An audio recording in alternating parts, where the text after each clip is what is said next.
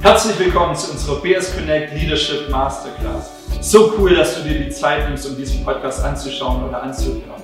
Wir glauben zutiefst, dass Gott großes Potenzial in dich hineingelegt hat. Und unser Wunsch als BS Connect ist es, dir dabei zu helfen, dieses Potenzial zu entdecken und zu entfalten. Deswegen hoffen wir, dass dieser Podcast dich inspiriert und wünschen dir ganz viel Spaß beim Anschauen und beim Anhören. Ja, genau. Danke, dass ihr da seid. Und ähm, danke für die tolle Vorrede. Fast ohne Druck. ja, alles gut. Ähm, ja, ich habe mir echt gedacht, was, womit können wir starten auf dieser Reise, Leadership-Training anzubieten, euch als Leiter, Leiterin auch noch mehr herauszukitzeln.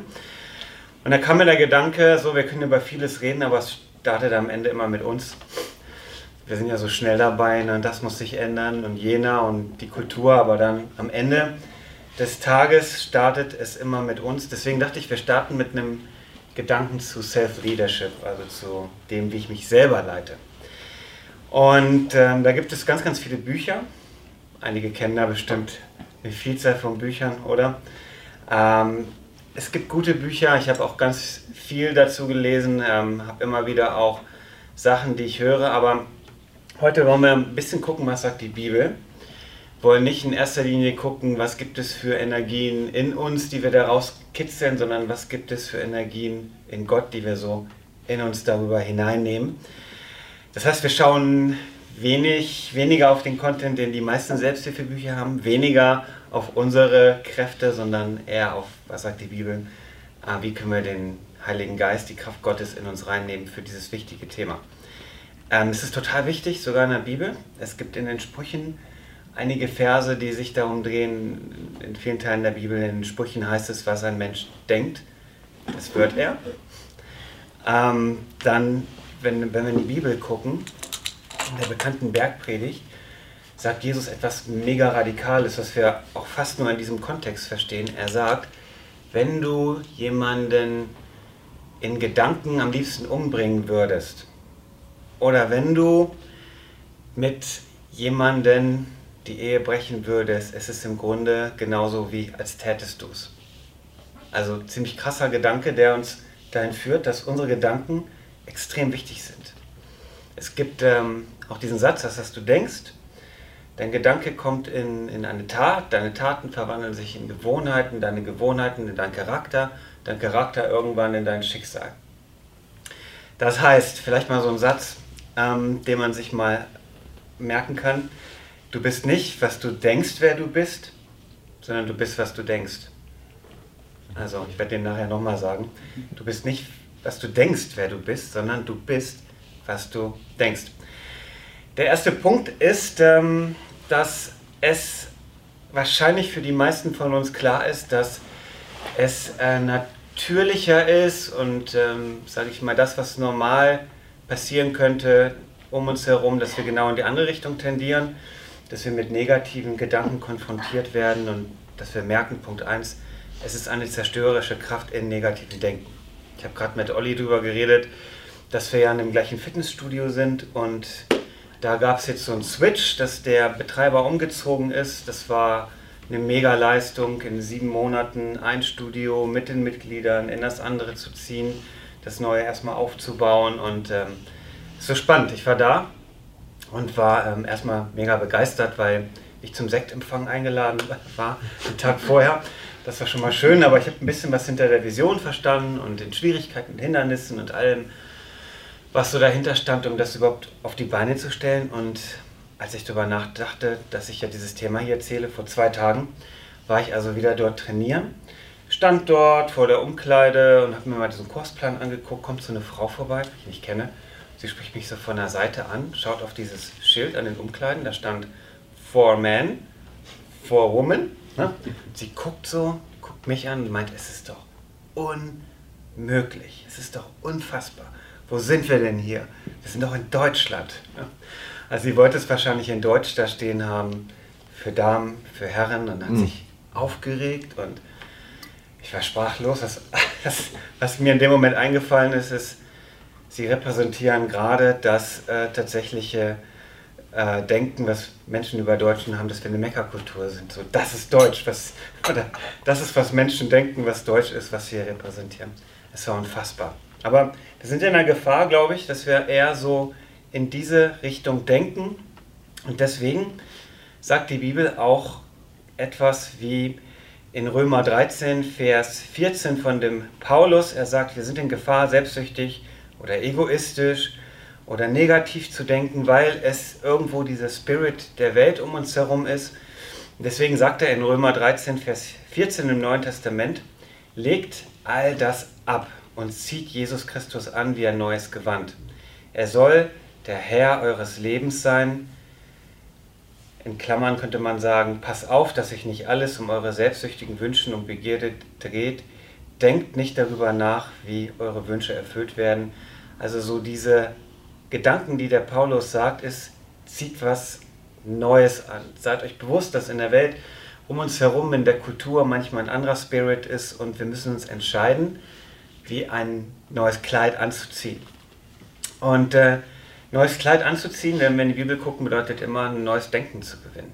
Neues Denken, Umdenken, neuer Gedanke auch über uns, über das, was uns begegnet. Ich habe mal vier häufige Denkfehler mitgebracht, die ihr bestimmt alle kennt, die uns in die Gefahr versetzen könnten, in ein negatives Denken reinzukommen. Das eine ist äh, ein Alles- oder Nichts-Denken. Also es gibt nur richtig oder falsch. Es gibt nur äh, äh, rechts oder links, es gibt nur schwarz oder weiß. Entweder ich bestehe diese Prüfung oder mein Leben ist zu Ende. Entweder ich bestehe diesen Job oder es ist aus, ich, ich werde nicht vorankommen. Und so ganz viele Dinge, die in sich in unserem Kopf einschleichen könnten, die um dieses Alles oder Nichts gehen. Und was können wir tun unseren Gedanken aktiv? Wir können sagen, stimmt das? Äh, nein, beispielsweise unser Leben, zumindest meins, ich weiß nicht, wie es bei euch ist, verläuft häufig zickzack. Es geht nicht nur geradeaus, es geht links und rechts. Manchmal gehe ich zwei Schritte vor, zurück und einen voraus. Die Wahrheit liegt oft in der Mitte. Ich bin nicht perfekt, alle anderen sind auch nicht perfekt. Äh, Gott ist gut, das Leben kann trotzdem gelingen. Ähm, wäre eine Möglichkeit. Eine zweite Denkfalle wäre, dass man das Positive leugnet Erfolg, wenn ich erfolgreich bin, wenn mir etwas gelingt, ist Zufall äh, oder jeder hätte das geschafft, das ist nichts Besonderes, ich bin nichts Besonderes. Stimmt das? Nein, natürlich nicht. Denn wir müssen uns manchmal zwingen, das Besondere zu sehen, die Erfolge zu feiern, uns was zuzutrauen. Ich glaube, dass Gott, wenn er mit uns arbeiten möchte, häufig damit beginnt, dass er sagt, ich kann mit dir erst vernünftig arbeiten, wenn du dir zutraust, dass das mit dir kann. Dass, dass du mir zutraust, dass ich dich wunderbar gemacht habe, dass du Talente hast, dass du einen Unterschied machen kannst. Ähm, genau. Äh, das, dritte, das dritte als Denkfalle wäre Übertreibung. Ähm, ganz beliebt, finde ich, in meinem Kopf. Man bekommt einen Korb, man bekommt immer einen Korb. Äh, du verlierst den Job, du denkst, du verlierst immer den Job. Jemand mag dich nicht, die ganze Welt mag mich nicht. Stimmt das? Äh, ganz ehrlich, es sei denn, du oder ich, wir sind Propheten, niemand von uns kann in die Zukunft schauen. Ne? Wenn eine Sache einmal nicht gelingt, heißt nicht, dass es morgen wieder nicht gelingt oder dass es immer nicht gelingen sollte. Niemand von uns kann in die Zukunft schauen. Letzter äh, Punkt von vielen Denkfallen, die uns in so einem negativen Denken verhaften könnten, wäre Vergleichen. Ich habe das mal in der Predigt länger ausgeschlachtet. Da war so der Kernvers, der Kerngedanke, Vergleichen ist der schnellste Weg, um unzufrieden zu sein. Ähm, das heißt, wir vergleichen immer die Insta-Story, das Schaufenster, den Showroom, das Posen der anderen mit unserem Arbeitszimmer. Ja, ich habe letztens einen Insta-Post gesehen von einem Pumper, dem ich folge, so ein Fitness-Typ. Ne? Der hat einfach was richtig Cooles gemacht. Der meint, ich zeige euch jetzt mal ein unbearbeitetes Bild von mir in der Aufbauphase ohne irgendwelche Schatten, die die Konturen irgendwo noch besser darstellen. Und äh, das sah schrecklich aus. er meint, das ist aber die Wahrheit. Das ist die Wahrheit. Und manchmal muss man in so, einer, in so einer Phase auch so sein, damit man irgendwo anders hinkommt. Und ähm, das, das, ist, das ist der Weg, wie er wirklich aussieht. Ne? Und wenn wir auf erfolgreiche Leute gucken, wenn wir vielleicht äh, die nicht die Biografien lesen, die andere über die schreiben, sondern eine ehrliche Biografie sehen wir, die sind durch viel Scheitern gegangen, durch viel Zweifeln, denen geht es nicht besser als uns äh, und sie müssen sich auch immer wieder trimmen, diese negativen Gedanken äh, in, einen, in, in positive Gedanken zu verändern. Okay, jetzt habe ich schon die Hälfte rum. Gehen wir mal zum zweiten Punkt. Jetzt geht es ein bisschen schneller. Die Kraft des positiven Denkens. Die Bibel ist grundsätzlich positiv. Weiß nicht, ob ihr das wisst, aber deswegen heißt sie die gute Nachricht. Evangelium, das Evangelium, das ist der griechische Begriff, die gute Nachricht. Ähm, es, ist, es ist der rote Leitfaden. Es ist aber etwas anders, als äh, wir vielleicht das in vieler Selbsthilfeliteratur finden. Und zwar, die Bibel ist grundsätzlich positiv und sie fördert das positive Denken, aber etwas ist anders. Die Bibel ist keine, keine eine Anleitung für eine Wunschmaschine.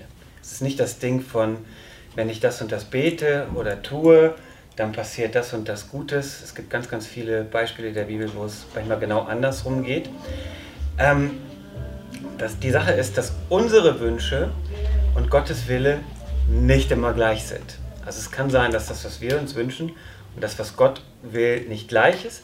Deswegen werden unsere Wünsche nicht erfüllt manchmal, weil Gott weiß, wenn ich dir die erfülle, geht es nicht in die Richtung, die gut für dich ist. Ähm, er interessiert sich für unsere Wünsche. Wir dürfen und sollen ihm unsere Wünsche immer ähm, ähm, wirklich auch hinlegen und sagen, ich hätte gerne, ich würde gerne, ich wünsche mir das, Punkt, Punkt, Punkt. Aber sein Wille ist manchmal anders, er ist gut. Die Bibel ist positiv darin, dass wir switchen und sagen, auch wenn unsere Wünsche manchmal nicht erfüllt werden, er ist gut, am Ende wird es gut rauskommen. Ähm, manchmal sind unsere Gedanken und Wege für unsere Zukunft auch nicht seine Gedanken. Und manchmal ist dieser, diese Frage, äh, was, äh, wie kann ich meine Berufung rausfinden und sie mit Gottes Hilfe durchbringen, ist diese Frage gar nicht so gut. Besser ist die Frage, was ist dein Wille für mein Leben und wie kann ich das erfüllen? Das ist ein sehr, sehr spannender Gedanke in der Bibel. Auf dieser Suche nach positivem Denken geht es häufig auch nach Loslassen. Vielmehr nach, um Loslassen als um Festhalten und Durchkämpfen und Durchdrücken. Ich lasse los meine Frage, meine Wünsche, meine Träume. Ich darf all das Gott formulieren. Ich glaube, dass er gut ist. Ich glaube, dass es gut ist.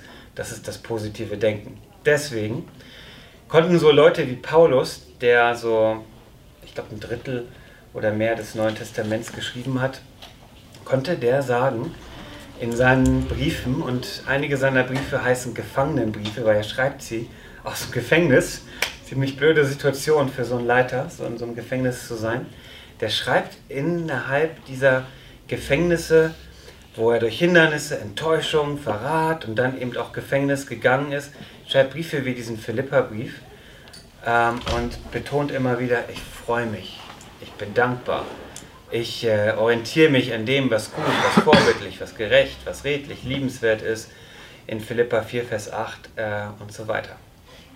Also richtig krasser Fokus. Unsere Wünsche und Gottes Wille sind nicht immer in eine Richtung.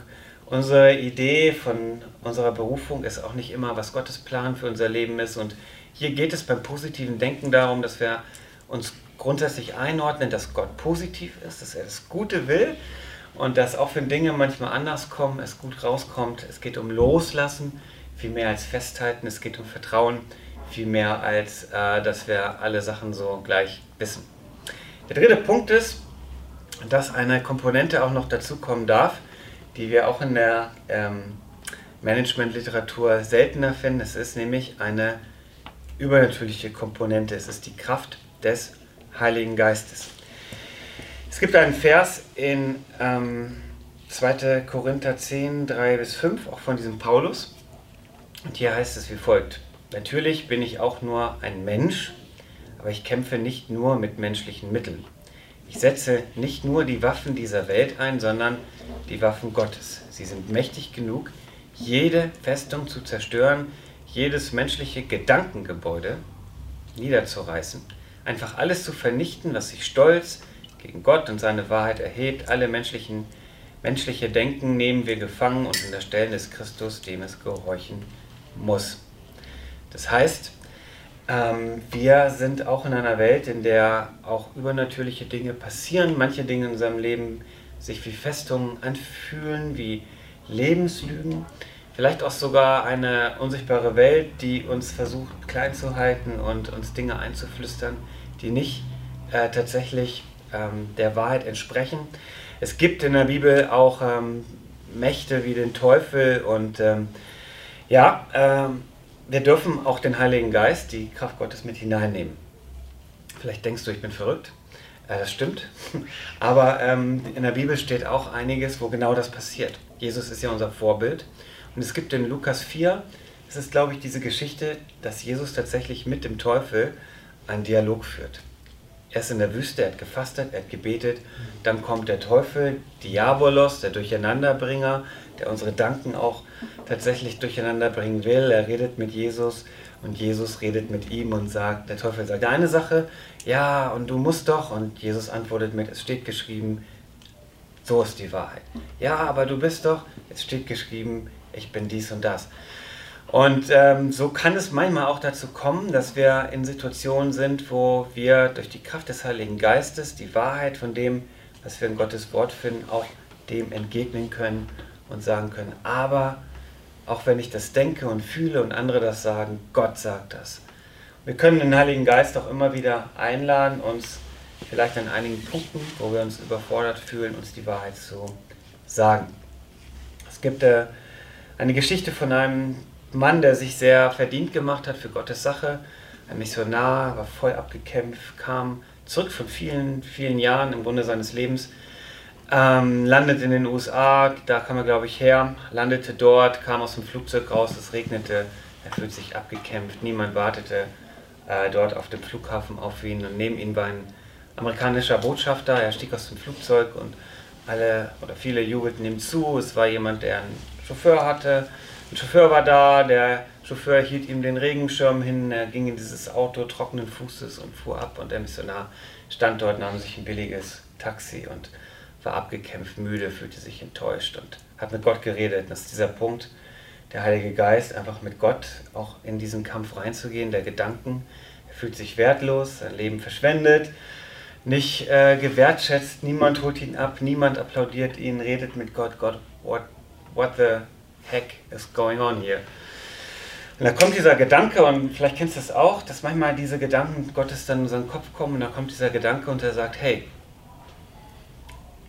das Rennen ist noch nicht zu Ende. Das ist eine Zwischenstation. Die Tour de France ist noch nicht zu Ende äh, gefahren. Es wird der Tag kommen, wo du mir von Angesicht zu Angesicht sie sehen wirst im Himmel.